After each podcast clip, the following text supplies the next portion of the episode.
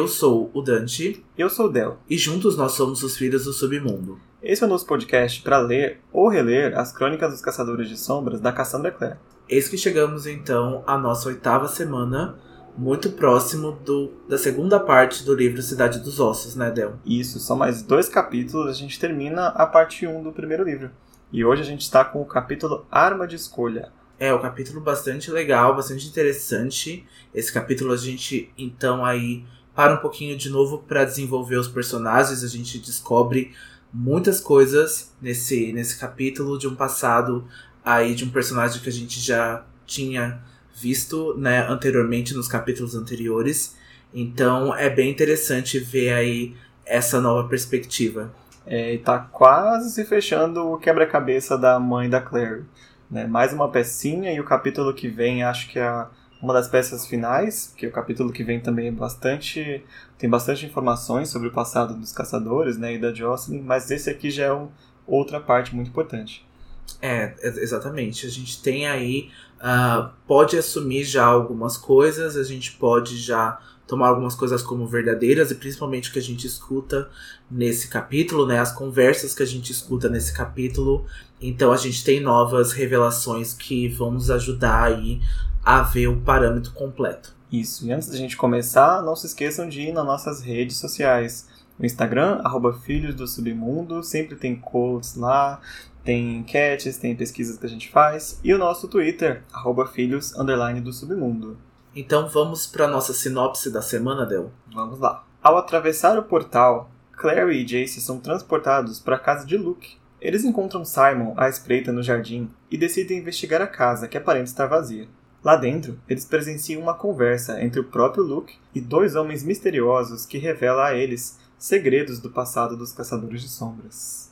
Bom, o capítulo começa quando a Clary é transportada pelo portal, né? No episódio passado, a gente falou que ela deixou a casa da Madame Doroteia é, pela porta de cinco dimensões, né? Que a gente conhece como portal. E a Clary cai bruscamente ali no chão e o Jace vai logo atrás dela, né? Ele até acaba caindo em cima dela nesse momento, já que ele atravessou o portal logo atrás dela. Clary tá até brava ali, diz que ele não precisava ter vindo atrás dela, mas o Jace confronta ela dizendo que sim, ele precisava porque ela não conseguiria sobreviver a uma situação hostil sem ele. É uma coisa que eu gosto da Clary, ela vai fazer isso muitas vezes no livro. Ela faz as coisas ela não pede ajuda, não quer pedir ajuda, e ela vai sozinha, assim, alguém tem que ir atrás dela, né? Sim, ela toma bastante a impulsividade, né? A gente já, já explicou que a Clary é bastante, né? Cabeça quente, assim, para essas coisas. E ela toma a, as rédeas é, em muitos momentos. É, não que ela não conseguisse fazer sozinha muitas das situações, né? Mas aqui neste início, realmente ela não conseguiria mesmo, né? É, e, e o grande problema, eu acho, que desse livro e de alguns livros da Cassandra é que os personagens não conversam entre si, né? Hum. Eles deixam muitas coisas na entrelinhas, eles acabam não falando essas coisas. E isso acaba dando bastante pano pra manga para essas coisas acontecerem. É, bom, mas nesse caso aqui, eles caíram num gramado e quando a Clary se levanta e desatordou, desatordou ali da queda, ela percebe que é a casa do Luke. É a casa que ela já conhecia. Ela até vê a entrada ali da, da casa dele, porque na verdade a casa dele é uma livraria na frente, né? Tá escrito Livros Garraway na frente. E ela sabe que ele mora num apartamento atrás dessa livraria. Então ela reconheceu ali a, a frente da casa do Luke. Mas ela percebe que a, a livraria está fechada, né? É, na verdade, a livraria tá trancada com um cadeado e a Clary até percebe que há correspondências ali no tapete, né, em frente à casa, que estão acumuladas. Então o Luke ou ele não está, ou ele tá bastante descuidado, né, com essas coisas dos afazeres da casa. E ela pergunta pro Jace, né, como eles vieram parar lá. E o Jace responde que o portal leva as pessoas para o lugar em que elas estavam pensando. A Clary discorda disso, né, e diz que ela não pensou sobre lá. Bom, e a gente sabe que talvez realmente ela não estivesse pensando mesmo. Talvez alguém possa ter atravessado para a casa do Luke, né? Porque como a gente explicou no episódio passado, se você não estiver pensando no local, o portal então te transporta para um local onde a, a última pessoa viajou por ele, né? Então pode ser que alguma pessoa tenha atravessado aí direto para a propriedade do Luke. Exatamente. E apesar da Clary não estar pensando na casa do Luke, agora que ela chegou, ela tá lembrando da última vez que ela teve contato com o Luke. Eu já não lembro quantos episódios atrás foi, mas acho que era o episódio 5, se eu não me engano. Ela foi, ligou... foi o episódio do Rod. Episódio do Rod, né? Sim. Ela ligou pro Luke, o Luke mandou ela não, não procurar ele e não quer saber dos assuntos dela. E agora ela ficou meio desconfortável. Ela pensou, nossa, eu vou embora porque ele não quer me ver. E o Jace pergunta, mas você vai só aceitar esse pedido? Não vai querer saber mais sobre o que está acontecendo? Ele até brinca assim, né? Se ele fosse ela, ele ia ficar muito curioso sobre o Luke agora. Ela meio que. É, tá bom então. Então ela lembra que às vezes o Luke deixa a porta dos fundos dele destrancada. Então eles vão e eles seguem pro beco que fica atrás da casa dele. E aqui de novo, né, a Clary ativa ali o CSI e ela começa a investigar algumas coisas arredores, né, da casa do Luke. E ela vê que a caminhonete dele não tá lá, a livraria está trancada e as luzes, né, todas as luzes, tanto da livraria quanto do apartamento, estão apagadas. Então ela presume que o Luke talvez não esteja em casa mesmo. E aí é isso que o Jace pula, né, é, da grade e ele acaba aí se deparando aí com uma criatura correndo ali, porque estava escondida nos canteiros da casa, e o Jace começa a perseguir essa criatura, né? Ele começa a perseguir ali, e é até bastante engraçado, porque o Jace vai perseguindo e ele vai dizendo, né? Coisas conforme vai perseguindo, e depois a gente descobre que é o Simon. O Simon estava escondido nos canteiros do Luke ali, e ele tá bastante irritado, né? Porque quando eles então chegam à, à varanda do Luke, a Clary até tenta limpar, né? A, as folhas que estão no cabelo dele, ele até tá com o rosto cortado nessa hora. E ele tá muito bravo, né? Porque, pensa, ele tá ali na casa do Luke investigando se a Clary não estava lá, porque ele tá três dias sem falar com ela. Ela desapareceu desde a leitura da poesia. Então, com certeza o Simon ligou para ela, ligou para Jocelyn, ligou para a casa dela e não obteve resposta. Então, ele tá bastante desesperado e irritado com tudo isso. É, eu não lembro se ele chegou aí na casa dela, né? Mas se a gente lembra, a casa da Jocelyn agora tá vazia. Então, nossa, ela mudou, ela sumiu, não fala mais comigo. Então ele tá um pouquinho irritado por, pela falta de respostas dela, né? De sair, assim. Tudo bem que sabemos nós que ela estava ocupada, mas ela realmente também não, não ligou para ele, né? É, ela basicamente estava em coma, né? Nisso, então, tipo, ela não teve. Então, a, a única pessoa que ela ligou né, quando ela acorda lá no episódio 5, né, lá no capítulo 5, a primeira pessoa que ela pensou em ligar foi o Luke, né? A primeira pessoa e ela foi totalmente destratada ali pelo Luke e aí ela ficou bastante desconcertada com isso tudo, então não houve tempo é, dela ligar para o Simon. E a gente né, percebe, de acordo com o livro, que não há muito tempo para o Simon, mas a gente vai deixar as coisas rolarem. É, e a gente está acompanhando semanalmente, mas é bom lembrar que desde quando ela acordou lá no capítulo 5, ainda é o mesmo dia, né? Ela acorda, ela vai para casa, ela enfrenta o renegado, ela encontra Doroteia, né? ela pula no portal, tá tudo no mesmo dia. Então é bastante coisa acontecendo hoje, né? É, então, é, são 24 horas bastante gastas, né? na Cassandra. bastante gastas. E aí o, o Simon conta para ela que ele procurou o Luke para saber sobre ela. O Luke falou que ela tinha viajado para o norte do estado para ficar com os parentes e tal. E o Luke, o Luke, o Simon ficou confuso porque ele sabe que a Claire não tem outros parentes, né? Só via, no caso, os avós dela, que a Jocelyn disse que ela tinha avós mas não tinha outro parente, então ele ficou meio desconfiado com a desculpa do Luke, né? É, exatamente. Por conhecer bastante a Clary, né? Ele saberia se ela tivesse, então, algum parente no norte. Uhum. E o Simon até questiona nesse momento se a Clary tá com raiva dele por algum motivo, né? Porque eles não se veem há três dias e não há notícias da Clary. A, diz que, a Clary diz que não estava chateada com ele, mas ele também completa dizendo que ela deveria ter avisado se ela estava bem, né? Porque ele estava bastante preocupado. É, eu acho eu que ele deve ter pensado que ela ficou chateada com a conversa que eles estavam tendo lá no Java Jones, né? Porque ele ia provavelmente confessar os sentimentos dele para ela, então ele achou que espantou ela de alguma forma. É, exatamente. Então a Clary vê o Jace nesse momento, o Jace está glamorizado, né? Então Simon não pode vê-lo então, desde então, a Clary desapareceu. E aí a primeira pessoa com que a Clary aparece nesse momento é o Jace, né? Não que o Simon sou, soubesse disso, mas ela aparece com o Jace depois desse desaparecimento. E essa é a primeira vez que eles se encontram, basicamente o Jace tá montado em cima dele ali no mato, né? Quando ele capturou ele. Exatamente. Então, passado isso, né, a, o Simon então explica que ele foi até a casa do Luke, né, saber então é, o paradeiro da Clary nesse, nesse momento, né, nesses três dias. E o Luke então disse para ele que ela estava visitando os parentes no norte, mas ele não acredita muito nisso e ele fica ali, né? Ele ainda tá ali aos arredores ali e ele vê o Luke preparando uma mala, né? E tá escondendo armas, tá guardando armas, né? E algumas bastante brilhantes, assim. Então tem todo tipo de arma que o Luke tá guardando. E o Simon fica bastante duvidoso sobre isso, né? Ele acaba espreitando ali para saber o que, o Luke tá fazendo, porque, né?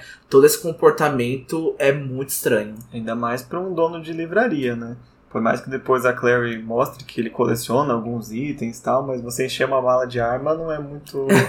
né, não. É, é muitas armas, né? Descreve no, no, no, capítulo que são muitas armas, tem armas de todo o tipo, assim, então é bem mais do que uma coleção, né? E aí ele pergunta até se não, tão, não vão achar que ele tá doido, sabe? Tipo, que ele tava paranoico. E a Claire fica meio assim, claramente tem algo errado sim, ele, ele não tá doido. Então ela diz pro Jace que ela vai contar a verdade pro Simon. E ela pensa, né, no, no segredo e tal. E o Jace fala que só ele era impedido por juramento de contar pros mundanos qualquer coisa. Mas a Clary até então não fez juramento nenhum. Então se ela quisesse contar, ela pode contar o que ela quisesse. Que é exatamente o que ela fez. Então ela fica ali e eles ficam ali conversando até quase anoitecer. E a Clary conta tudo o que ela fez desde, né, desde o desaparecimento até esse momento agora. É, a Clary resume ali pro Simon, né, basicamente tudo, né, o que é ser um caçador de sombras, o que tem monstros, né, existem vampiros, lobisomens, fadas, né, que todos os mitos são verdadeiros. E a reação do Simon é a melhor possível, né? Eu acho que é a reação que eu teria é, porque ele diz que tudo isso é magnífico porque parece um jogo de RPG na vida real, né? Ele não tem aquele momento de negacionismo, de tipo, não, eu não sou bruxo que o Harry teve, ou não, eu não faço parte, né? A minha amiga não faz parte desse universo mágico. Então ele não tem esse tipo de coisa. Ele tá maravilhado pelo que a Clary contou para ele. É, ele fica justamente feliz, né? Porque, nossa, é como se um RPG tivesse se tornado vida aqui. E o Jace fica sem saber, porque ele não sabe o que é um RPG, né? E a Claire explica para ele o que é. O Simon pergunta: Você não conhece DD, sabe? Dungeons and Dragons? E o Jace fica: Eu conheço Dungeons, eu conheço Dragons, mas nunca vi os dois juntos assim. Só que dragões não existem mais. Aí pronto, aí o Simon fica a, ao momento geek ali. Mas, ah, como que é os elfos? Como que é os vampiros? Como que é tal coisa? Ele fica ali fascinado pelos seres do submundo, né? É, exatamente. O Simon, ele tá ali em êxtase, né, pelos seres do submundo. Ele tá perguntando sobre as fadas, ele tá perguntando se as vampiras são gatas, provavelmente imaginando, né, assim, algum filme ou algum jogo, né? Então, ele tá em, em êxtase nesse momento. Então. Se ele, soubesse, né, o, o, perigo que essas coisas são de verdade. pois é, acho que ele vai saber em breve, ele em vai breve. descobrir em breve. Então eles decidem, né? É, então nessa hora, depois de, de, algumas brigas, depois de algumas picuinhas que já estão nesse, nesse capítulo, né? Tem até a frase icônica do Jace, né? Que o Simon fala que o cabelo de, do Jace é um louro tingido e o Jace fala que o cabelo dele é louro natural. Então isso já é bastante icônico, já já é uma, fase, uma frase bastante marcante do Jace. Então eles decidem, né? É, revistar a casa nesse momento e o Jace tenta desconvidar o Simon ali, ainda sobre brincadeiras, né? O Jace é bastante irônico, a gente vê um comportamento bem típico do Jace nesse, nesse capítulo que a gente vai seguir, assim, eu, eu gosto bastante quando o Jace é irônico por brincadeira desse jeito.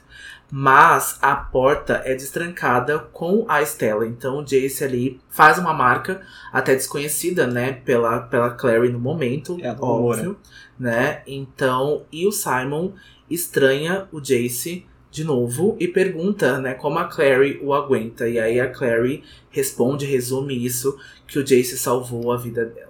Bom, lembrando que eles estão na varanda da parte dos fundos do apartamento do Luke. Então, quando eles destrancam a porta, eles abrem, eles se encontram no armazém da livraria. Tá cheio de caixas ali, lotadas de livros, empilhadas por todo canto. Mas a coisa mais interessante que tá ali dentro é algo que o Jace percebe. Ele aponta um canto na parede ali e ele acende a uma pedra que a gente descobre que é uma pedra de luz enfeitiçada, que é, é basicamente a tocha dos caçadores de sombras. Em qualquer iluminação, eles pegam a pedrinha ali e acende. Simples. Sim, que... é feita de adamas, né? O material, então, que a gente falou que está abaixo da cidade de Idris, que é, então, feita as estelas e as lâminas serafim, e então essa pedra é, como Del disse, é basicamente a tocha e serve basicamente para iluminar ali quando um caçador de sombras toca ela. É, a luzinha no celular para eles é muito muito simples. Mas de qualquer forma o Jace acende né, essa, essa pedra enfeitiçada e aponta no local da parede. E ali eles descobrem que há algemas e correntes presas à parede. E a Clary liga o modo detetive de novo. Ela observa que tem sangue nessas algemas e que a, as correntes estão puxadas da parede de uma forma que parece que alguém tentou arrancar as correntes. Né? Alguém com muita força tentou arrancar as correntes. O Simon até vai fazer uma, uma brincadeira ali de cunho sensual, mas a Claire já, já corta ele assim, não, não quero nem saber o que você vai falar. é, eu acho que não daria para pensar no look BDSM ah, nesse momento, né? Eu, eu, eu não consigo, eu tô no mesmo, no mesmo parâmetro que a Clarence. Eu, não, eu não vou imaginar isso, não. A gente não sabe, tem corrente, tem uma mala cheia de, de chicote, vai saber o que, que ele faz, né? Mas não é o caso do Luke agora.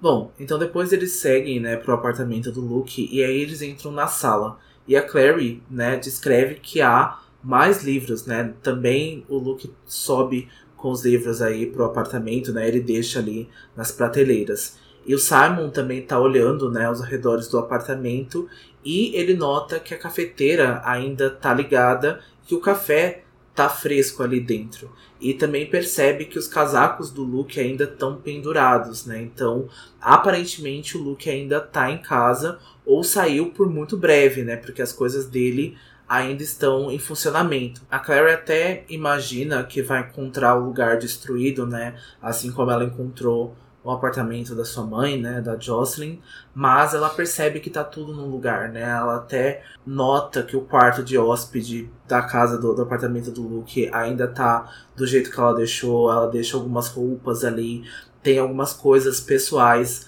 da Clary, né? Porque ela visita bastante o Luke com frequência, né? Tanto ela como a mãe, ou ela até mesmo sozinha, fica bastante tempo com o Luke. Então as coisas ainda estão do jeito que eles deixaram. E é bastante oportuno para ela, porque ela vai pro quarto de hóspedes e ela alcança a mochila com roupas dela embaixo da cama, ainda tava no lugar que ela deixou. Porque, não sei se vocês lembram, ela tá usando ainda a roupa que a Isabela emprestou pra ela, né? Que a, a dela havia sido destruída pelo, pelo Jace e pelo Harvard, né?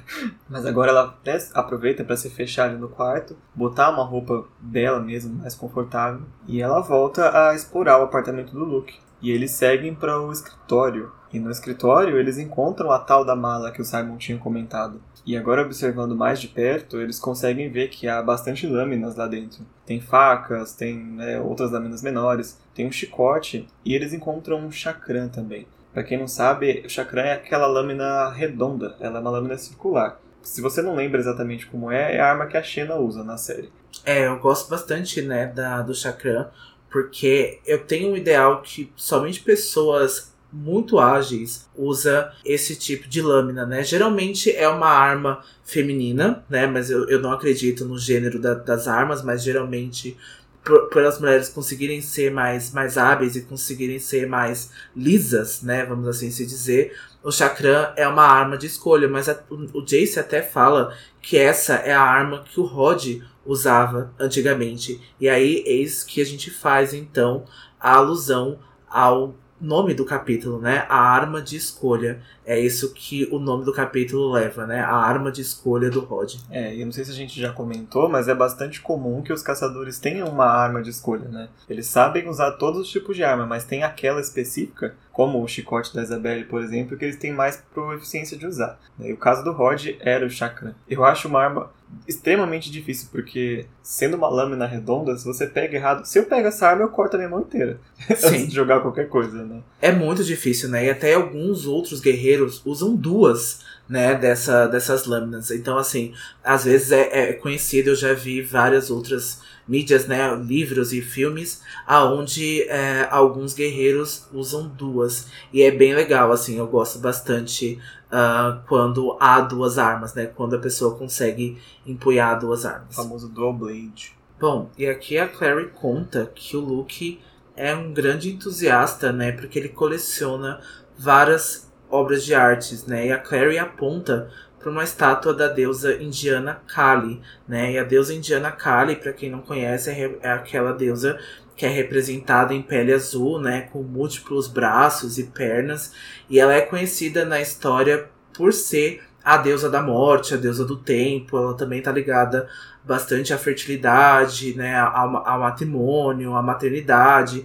Então, ela é uma deusa bastante conhecida na Índia e também na nossa cultura também. A gente sempre, né, que pensa na Índia, a gente lembra da deusa Kali. E aí, como o Del contou, né, algum tempo atrás, que eles estão olhando, né, mais afinco ali na mala que o Luke está deixando as armas e eles percebem que há algumas roupas e um porta-retrato rachado.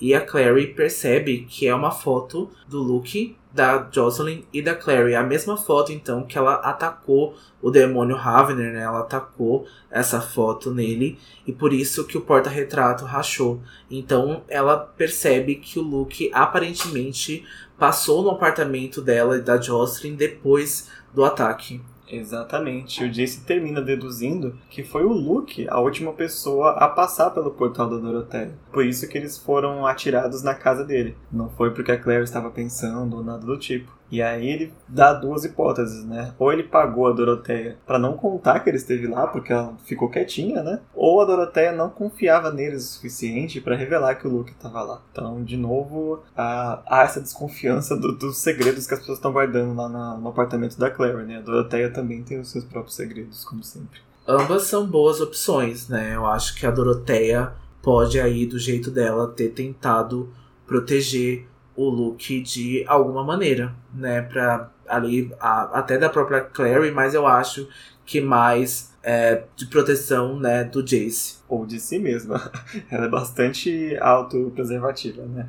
E aí que o Simon alerta que o Luke estava entrando de novo, né, no apartamento com dois homens. E aí o Jace identifica esses dois homens como feiticeiros, né? Porque eles usam uma túnica em cor vermelha, que é muito comum dos feiticeiros usarem em um momento específico. A gente já vai falar daqui a pouquinho, né, porque que o Jace aí é, identificou esses caras como feiticeiros. E bem antes aí que o Luke pudesse ver eles, né, eles se escondem então num painel de Jacarandá, né, é um painel aí que as pessoas realmente usam para trocar de roupa. Foi bem oportuno estar ali naquele momento.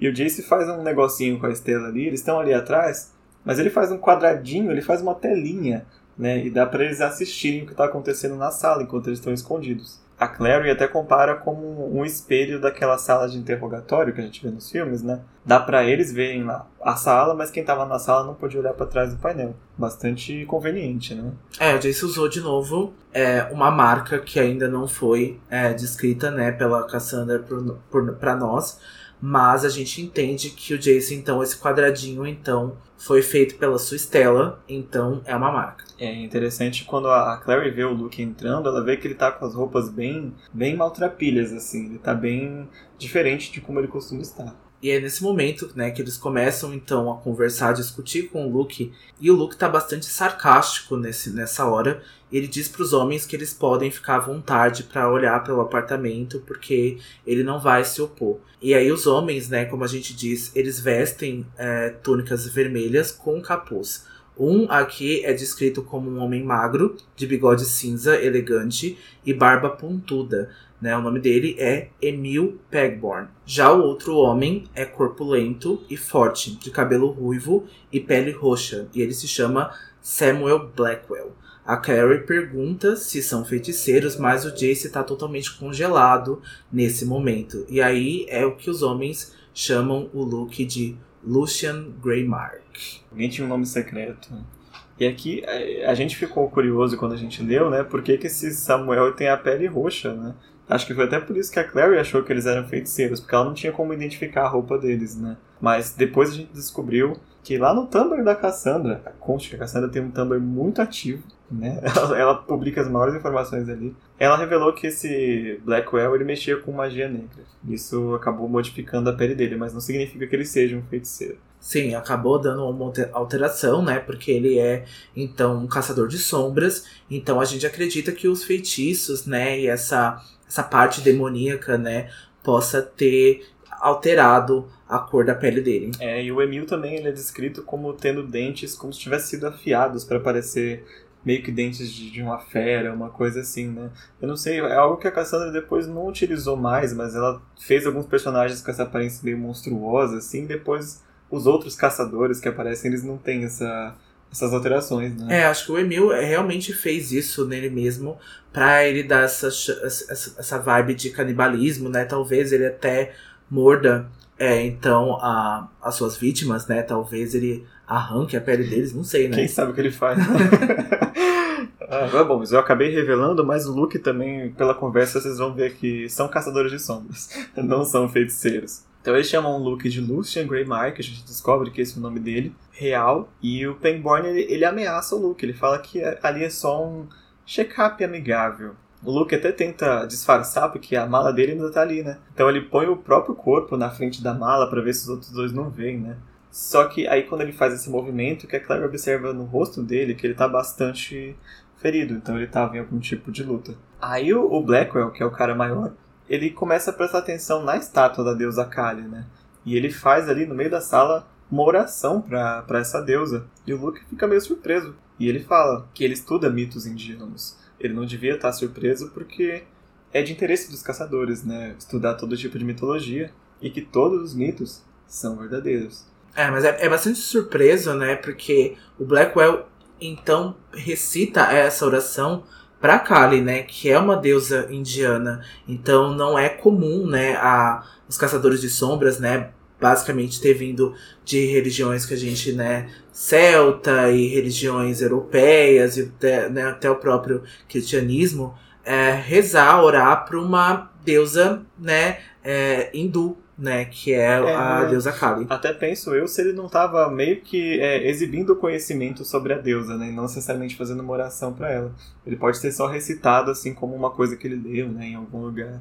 Porque o Luke também pode ter subestimado a, a o quão inteligente é o Blackwell, né? Porque essa aparência de cara grandalhão, de cara musculoso, mas o Blackwell é um estudioso, né? E a gente sabe agora pela Cassandra que ele era um estudioso, inclusive, de magia negra. Então ele é bem mais inteligente do que ele aparenta ser. Uhum. Né? Eu, eu acredito que não tenha sido só para mostrar que ele tenha conhecimento, porque pareceu bastante devoto mesmo, pareceu devoção, né? A gente não, pelo menos eu acredito, né? Não sei para o Blackwell. A gente não sai recitando orações assim para deuses até né, desconhecidos ou só para a gente conhecer a história, né? A oração é muito sobre fé, sobre um sentimento bem grande. Então acredito que o Blackwell realmente tenha sido, é, seja devoto da Kali. Pode ser, até porque ele falou que os mitos são verdadeiros, né? Então ele acredita ou diz acreditar na, na, no hinduísmo, né? E aí o Luke supõe que para eles, tipo, Valentim mandou vocês dois, né? E o Pangborn confirma. Isso confirma pra gente que o Valentim está vivo. É. Ou alguém se passando com o nome de Valentim. Mas cada vez mais a gente suspeita que o próprio Valentim esteja vivo, com tudo que a gente vem descobrindo até agora, né? É, não dá mais pra disfarçar, né? Não dá mais pra é, achar que tudo isso seja coincidência mesmo, né? Porque é um nome em comum e é, e é, e é uma movimentação que tá ali, né? Com caçadores de sombras e pessoas desse, né? Desse grupo. Então a gente assume que é o Valentim que o Rod é, explicou para Clary lá no capítulo 5, Clave e o Pacto. Exatamente. E esta conversa que o Pangborn vai ter com o Luke é bastante reveladora. Porque ele diz pro Luke que o Valentim pensou que talvez o Luke tivesse mudado de ideia com relação a eles. E com o decorrer dessa conversa, né, o Pangborn deixa muito implícito que ele e o Luke e o Valentim todos trabalharam juntos antes. Porque o Luke identifica aquelas roupas, as túnicas que eles estão usando, são roupas oficiais dos acordos. As roupas que os feiticeiros usavam na, na época da assinatura dos acordos, no dia que da Ascensão, há 15 anos atrás. E ele pergunta se eles não têm medo né, de ser identificados com essas roupas específicas. E o Pangborn ele usa aquilo com orgulho, né? Ele fala que é um despojo de batalha. É aquele material que você rouba né, dos corpos dos inimigos derrotados. E a última coisa que ele fala é que se o Luke não se lembra da época que eles treinavam juntos para batalha, na época da Ascensão.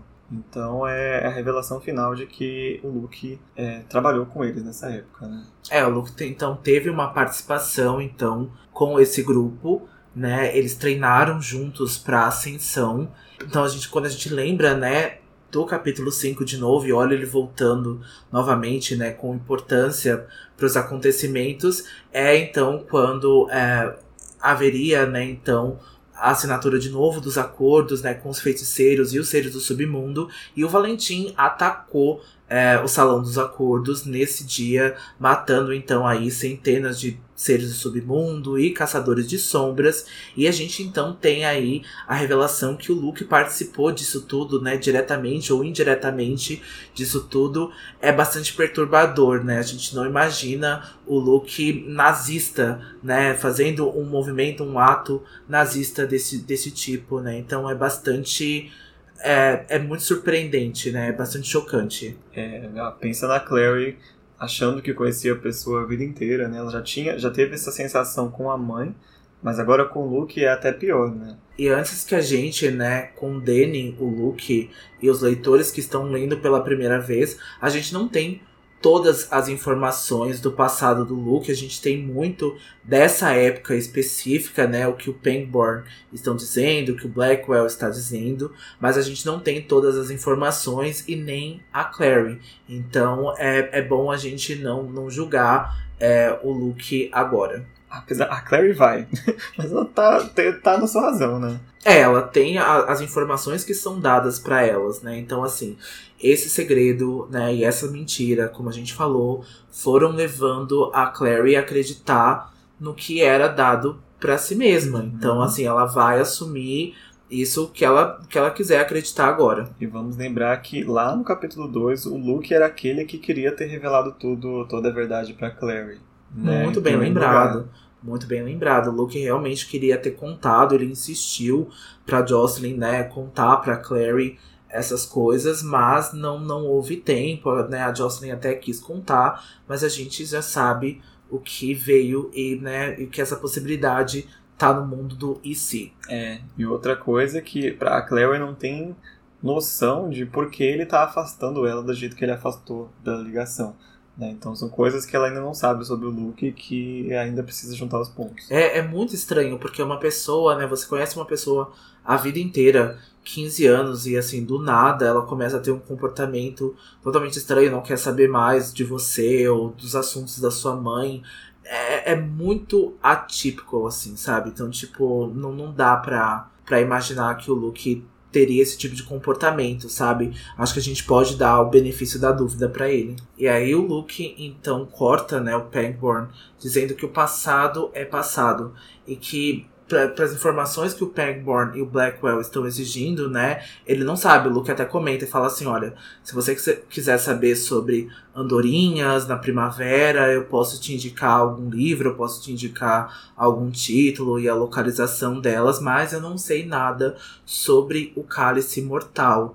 E de novo a gente tem então a menção desse objeto que é super importante, é, né, que faz então tem o poder de criar outros caçadores de sombras que a gente também falou lá no episódio 5, né, que o Rod explica para Clary uh, que o próprio Jonathan, o, é, o caçador de sombra, bebeu desse cálice, né? Então ele volta de novo aí a ser destaque agora. Que a gente lembrava do, do Rod ter falado para Clary é que o cálice foi destruído com a ascensão do ciclo. Mas agora o Luke diz que o cálice está desaparecido e que ele não sabe qual, onde está a localização do cálice. Só que o Pangborn insiste que a Jocelyn sumiu com o cálice. Ela desapareceu com o cálice mortal naquela época e eles agora querem saber aonde está o cálice.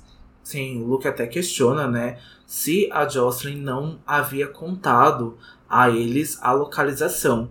E aí o Pegborn então conta que a Jocelyn até então não recobrou a consciência, né? Então, desde ali do ataque, é, onde eles foram até o apartamento da Jocelyn, ela não recobrou a consciência, então por isso ela não falou aonde está a localização exata do cálice, né? Mas aí é que converge as informações, né? O Rod disse é, que o cálice foi destruído e o Pangborn está dizendo que a Jocelyn escondeu o cálice, né? Então, qual a informação verdadeira de fato? É, pelo menos uma informação agora a Clary consegue, que é por que, que atacaram a casa dela tantas vezes.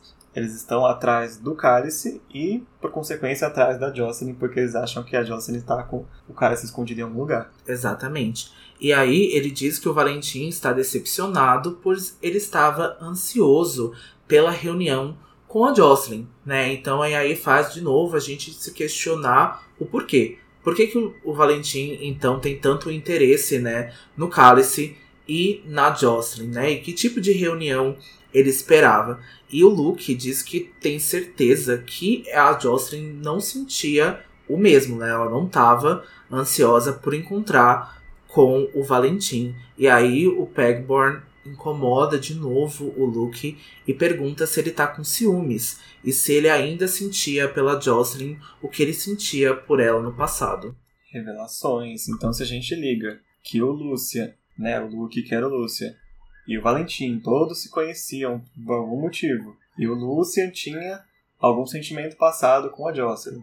E a Jocelyn tem algum motivo para saber onde está o cálice mortal, então não é difícil deduzir que a Jocelyn tinha alguma informação ou alguma proximidade com os membros do ciclo do Valentim. Né? E é o Luke fala mais uma frase que deixa a Clary bastante chateada. Ele diz que ele nunca sentiu nada em particular pela Jocelyn. E que se eles estavam unidos agora é só pelos fato, pelo fato deles serem dois caçadores de sombras exilados. Mas que o Luke não vai interferir em nenhum plano que o Valentim tenha para Jocelyn. Bom, bastante duvidoso, né? Do Luke então tentar negar aí qualquer tipo de sentimento ou qualquer tipo de relacionamento com a Jocelyn, só resumindo a relação dos dois como dois caçadores de sombras exilados ali, né, no prédio da Madame Doroteia, é, é bastante muito duvidoso. Então, de novo, a gente leva a dar o benefício da dúvida pro Luke, né? E é exatamente isso porque eu falo isso agora, porque o Pegborn diz que não tinha certeza se eles estavam vivos ou se ao menos eles eram reconhecíveis depois de tanto tempo. E ele diz que o Luke parece bem o suficiente, e a gente não entende muito bem essa colocação, né, nesse momento, mas depois mais para frente a gente vai entender. E ele afirma que havia uma criança com a Jocelyn, uma garota. O Luke tenta disfarçar nesse momento de novo, mas o Pangborn então é, diz que encontraram traços é, de uma garota no apartamento. É, o Luke, na verdade, acho que é a primeira vez, se já não tinha ficado claro, mas agora o Luke fala, né? Que ele era um caçador de sombras também, como a Jocelyn, né? Agora, se, se você já não tinha deduzido até então, o Luke foi um é, caçador de sombras. Né? E até treinando com o Pangborn e o Blackwell, né, pra ascensão, a gente assumiu que o Luke, então, assim como a Jocelyn, era um caçador de sombras, ou é um caçador de sombras. É, mas é, ele fez uma coisa um pouquinho melhor que a Jocelyn, que pelo menos ele mudou de nome, né? Quando sumiu, porque ela ficou com o mesmo nome. é, exato. É, ela só mudou o sobrenome, só né? O sobrenome. Só o sobrenome ela mudou. Aí ele presume que a Clary tenha fugido, e o Pegborn diz que havia outros em busca dela nesse momento. E que ele inclusive poderia revistar a casa do Luke. Só que o, Lucy, o Luke fala de um jeito meio ameaçador assim que não recomenda que revistem a casa dele. Ele já dá uma, uma levantada ali e o pessoal fica um pouco assustado. E ele pergunta por que eles acham que a, que a menina tá viva se o Valentim mandou um Ravener atrás dela. E o Pengmore diz que encontraram um Ravener morto no apartamento. A Luke fala, talvez a Jocelyn matou o Ravener, né, antes de vocês levarem ela. Só que né, eles não têm certeza, então para não correr riscos, eles estão em busca ainda da filha da, da Jocelyn. Uma última vez o Luke tenta despistar, ele fala, a garota já deve estar morta, senão ela já teria aparecido. Porque como que uma, uma mundana que na verdade, né, agora a gente sabe que ela é uma caçadora, mas como uma garota que não sabe nada sobre o mundo das sombras e caçada por um demônio Ravener ia conseguir sobreviver e não aparecer até agora, né? É, é bastante difícil, né, a Clary ter sobrevivido a isso, né? Tanto uh, o Pegmore não tem como saber disso e isso deixa bastante o Valentim desconfiado disso tudo. É, pena que ele não procurou, pena não, né? Mas ele não procurou no lugar mais óbvio para procurar a Clary, que é em posse da clave, né? É, exatamente. Eles não, não pensaram nisso. Então o Luke insiste, né? Ele reafirma que não tem intenção nenhuma de interferir nos planos do Valentim. E o Pegmore fica bastante surpreso nessa hora, porque ele se surpreende que o Luke tenha se tornado tão pragmático, né? E ele diz que trocaria a Jocelyn pelo o cálice e que é uma proposta, né, do Valentim. O Luke diz que não tem interesse e que não quer ficar no caminho do Valentim. Uh, diz que o Valentim é um monstro e é uma máquina de destruição e morte, né? Então por isso que ele não quer entrar, interferir em qualquer tipo de plano que o Valentim tenha. É, agora eu vou lançar uma pergunta de e se? Você acha que se o Luke tivesse de fato imposto do cálice, ele faria essa troca? Pela Jocelyn? Uhum. Olha, né, conhecendo essa história, creio eu que sim, né? Ele trocaria sim a, a Jocelyn por, pelo, pelo cálice. É, a gente não pode explicar os motivos, né? E ainda dando bastante benefício da dúvida pro Luke, mas então, assim, pro, pro que o Luke guarda e por quem ele é hoje, uh, esse homem totalmente diferente é, daquela época, né? Assim, isso eu estou, né, revelando como leitor e não pela Clary. Sim, o Luke trocaria. Mesmo apesar do que ele falou aqui, você acha que ele é só um blefe? Eu acho que é um blefe. Ele tá blefando o tempo todo, assim. Dá pra ver a carinha de poker do, do Luke nessa hora. É, a, a Clary pode não perceber, mas lá no fim do capítulo a gente vê que o Simon percebeu.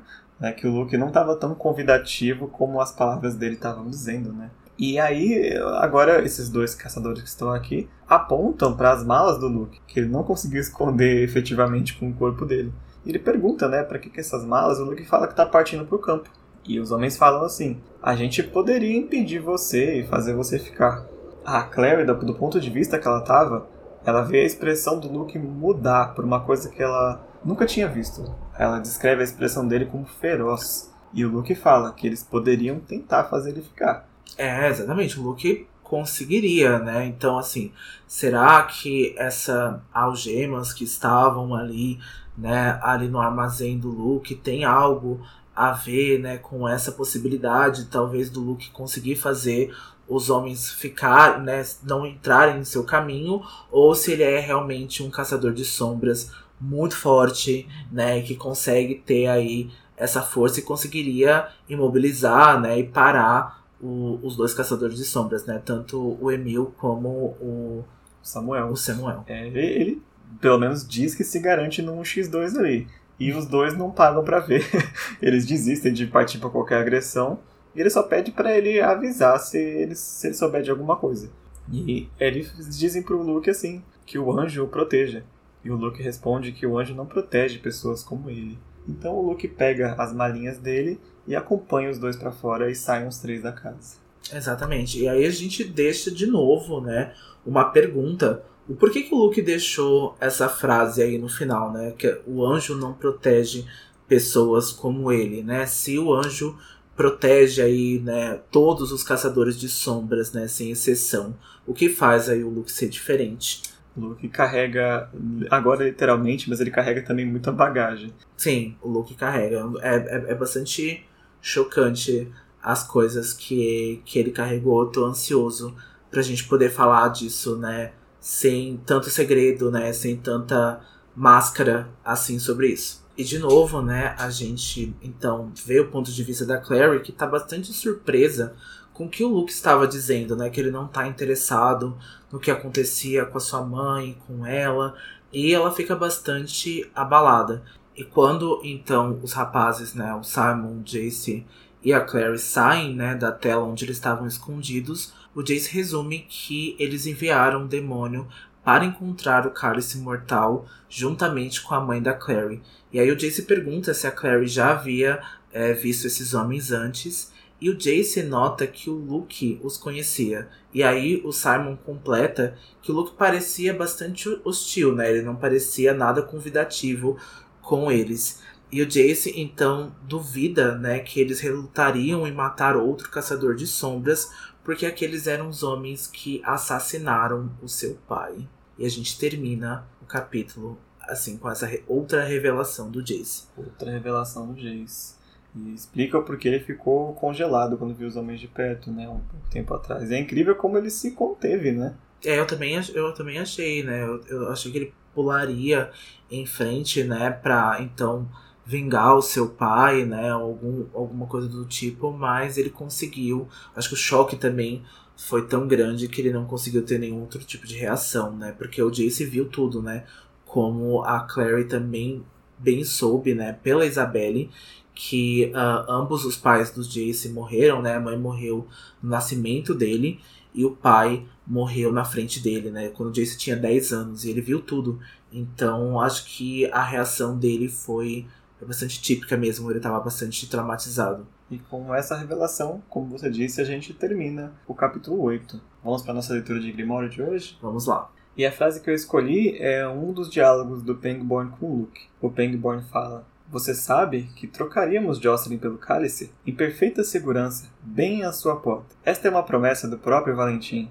Eu sei, disse Luke. Não estou interessado. Não sei onde está o seu precioso cálice e não quero me envolver em suas políticas. Eu odeio Valentim, mas o respeito. Eu sei que elimina todos que atravessam seu caminho. Pretendo estar fora de alcance quando isso acontecer. Ele é um monstro uma máquina de destruição e morte. Bom, o que eu escolhi para o meu Grimório essa semana é então a recitação de oração que o Pangborn diz para Kali, né, a deusa hindu. Ó Kali, minha mãe, cheia de bem-aventurança, feiticeira do todo-poderoso Shiva, em vossa alegria delirante vós dançais, batendo vossas mãos. Vós sois a causadora de todas as causas, e nós não somos nada além de vossos brinquedos. Muito bom, gostei bastante. E é com essa oração hindu que a gente termina o episódio de hoje. Bom, a gente se vê então na semana que vem, então, com o nosso capítulo 9, chamado O Ciclo e a Irmandade. Então, sexta-feira que vem, a gente tem um encontro importantíssimo aqui para esse livro, com um capítulo bastante especial. Exatamente, não percam e não deixem de seguir a gente nas nossas redes sociais o Instagram, arroba Filhos do Submundo, e o Twitter, arroba Filhos, underline, Submundo, para não perder qualquer novidade sobre o ciclo e a localização do Valentim. A gente se vê semana que vem. E lembre-se, todas, todas, as histórias, são verdadeiras. verdadeiras. Tchau. Tchau.